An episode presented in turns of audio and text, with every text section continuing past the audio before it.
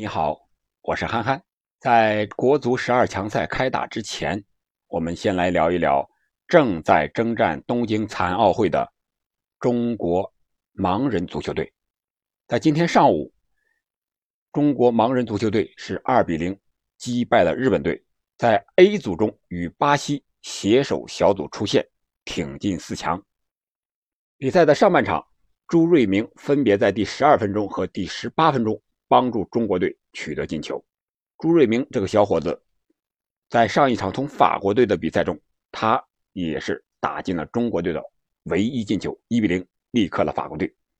九月二日，中国盲人足球队将在半决赛中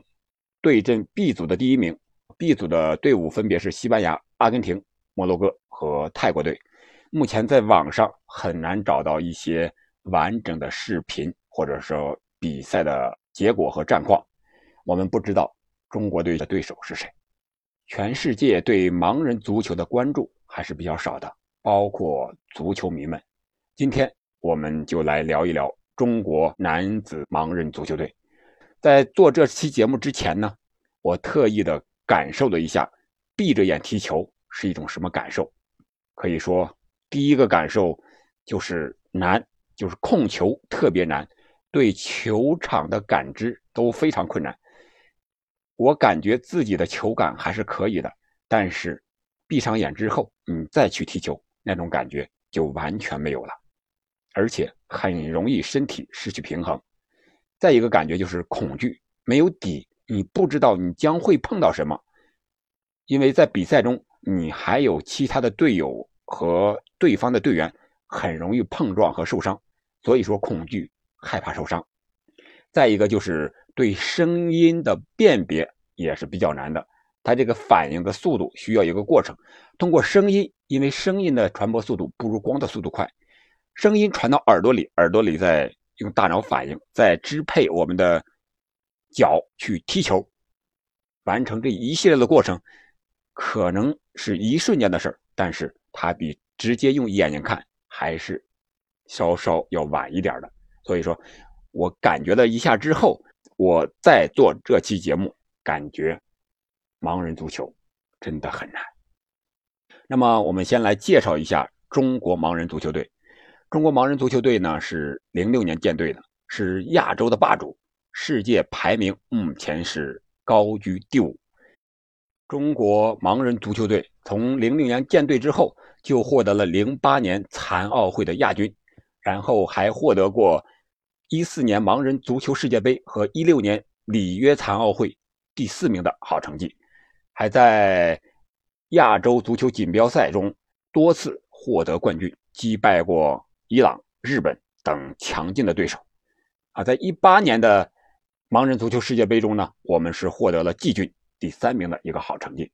那么目前队中的队员呢，主要有这么几个人：刚才说的朱明瑞、唐志华、吴立民、张家斌、梁仲志、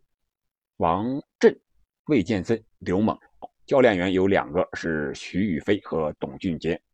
有个引导员王贵顺。我们来说一说盲人足球比赛的一些规则和特殊的规定吧。呃，首先，他这个球和十一人制、五人制比赛的球是不太一样的。它这个球的大小呢，是正好介于我们正常人的四号球和五号球之间这么一个大小。我们都知道，四号球的大小直径是十九厘米，五号球是二十一点五厘米。那么，盲人足球比赛用球的大小是二十厘米。它重约四百一十克，这个和正常的十一人制比赛的五号球的重量是差不多的。但是它最不同的就是它的内部装有一个发声的系统啊，据说是有几个金属的啊一些东西，它能发出声音。再一个就是球场的大小啊，五人制盲人足球使用的是无遮盖的场地，长是三十二到四十二米这么一个距离，宽是十八到二十二米。和五人制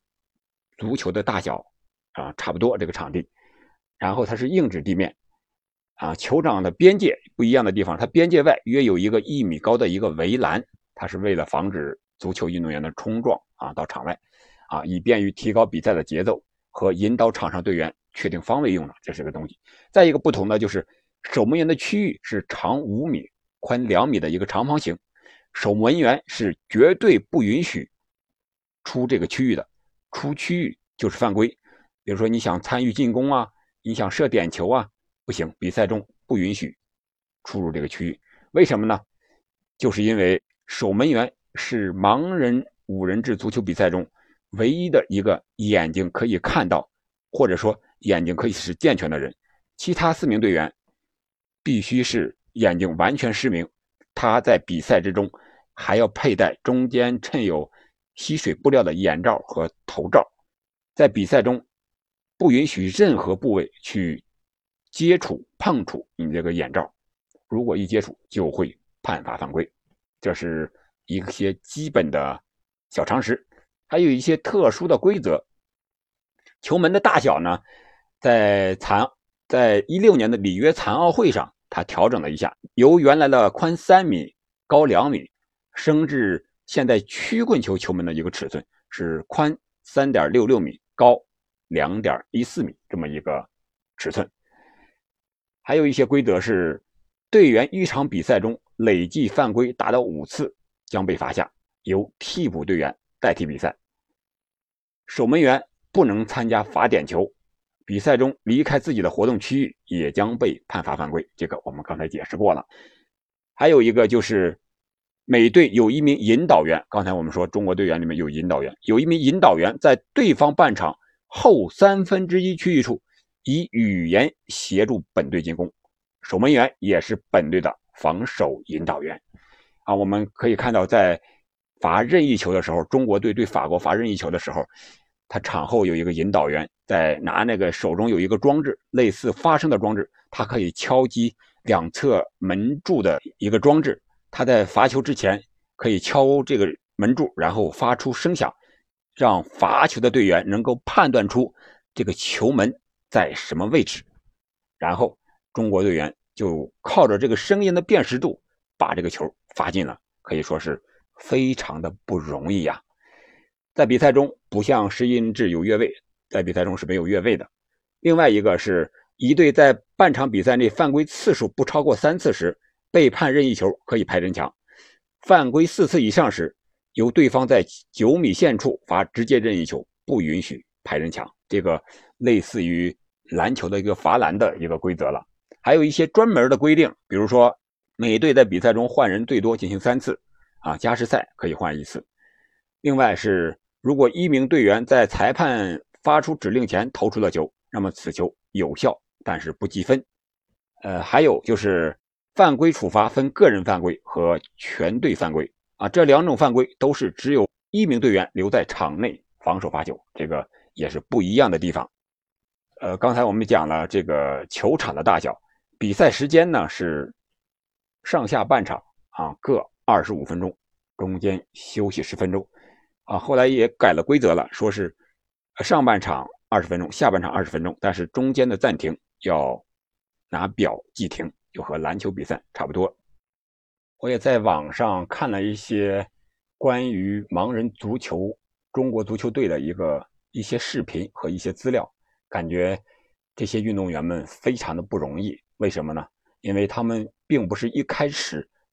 从小就接触足球的，他们有的是从小就没有见到过光明，但是他们接触足球都是长大了之后，而且中国的这些运动员们大多数都是业余的选手。什么是业余呢？就是他们有自己的职业，他们在赛前会提前几个月或者提前一年来集中进行训练，然后比赛完了之后。可能还要回归自己的本职的职业，比如说按摩呀，还有其他的一些职业。他们在比赛的时候的一些补助，可以说也比较少，还没有他们以前的职业的时候挣得多。他们踢足球，可能是一种热爱，也可能是一种家国爱国的一种情怀在里面。另外，我们在观看。盲人足球比赛的时候是不允许发出任何声音的啊，因为盲人足球比赛这些运动员们靠的就是声音来掌控足球，来踢比赛。我看了一些视频之后，感觉中国这些足球运动员们脚下技术非常的好，球性非常的好。虽然他们看不见，但是他们能带着这个球，这个球就像粘到脚上一样，一直让这个球随着自己的脚走，向前、向左、向右、向后这么移动，来回的走，呀，非常的灵活，感觉他们真的不像是盲人。其实，盲人足球不论训练还是比赛，最大的困难还是因为看不见。每名球员的踢球过程，所以说异常的艰苦。我们正常人的教练不能用正常人的思维去和盲人运动员去解说、解释这个足球比赛应该怎么练、怎么踢，因为他是盲人足球运动员，他是感知不到正常人的这种对空间。啊，对时间的这种理解的，因为他们眼前就是黑暗的，只能靠声音去感知。但是也正因为难，所以足球也给他们带来了无限的快乐。啊，有的队员就说郑文发啊，他说原来的性格非常的内向和自卑，啊，喜欢就一个人听听音乐，打发打发时间。但是加入足球队之后呢，他和队友们交流的多了，就非常开心，自信也比以前多多了。啊，这可能是。足球带给他们的一个快乐，在心理上带来的更多的是一种自信。而盲人足球队的教练和引导员呢，会整场比赛中大声的喊，整场比赛都在喊，因为不喊，他可能队员们就不知道这场比赛应该怎么踢，球到什么位置。所以说，这个。教练员、引导员和场上运动员的一个配合也是非常至关重要的一点。我现在终于找到了中国队对阵日本队时朱瑞明破门那瞬间的一个小视频的片段。朱瑞明在对方防守的右侧，一人带球绕过四名防守队员的围追堵截。只见球在他的脚下，就是一直做着油炸丸子这个动作。油炸丸子，我们可以想象伊涅斯塔怎么做油炸丸子，他就一直这样来，球在两脚之间来回倒，大概倒了有一二三有六七脚的瞬间，然后在刚过半场啊这个位置，一脚低射，直接直窜球门的左下角的死角，守门员扑救不及，直接进球入网。哎呀，这个球进的是真的很漂亮，比这个。正常的五人制的比赛看着还要过瘾。盲人足球有这么好的脚感，这么好的射门的技术，真的很不容易，让人感动。我有时候在想，给这些盲人足球运动员们起一个什么样的名字？有的人说他们是黑暗中的绿茵舞者，有的人说他们是绿茵场上的勇士。我觉得可能都不是很确切，但是也都能表达。足以对他们的一个致敬的一一种心情吧。他们就是黑暗中的舞者，他们是在用声音来感知足球世界的精彩，体会足球带给他们的快乐，这是他们生命中应该有的荣誉和精彩。最后在这里呼吁一下，希望球迷朋友们可以腾出更多的时间来关注一下。中国盲人足球，也希望中国盲人足球队在东京奥运会上更进一步，取得更好的成绩。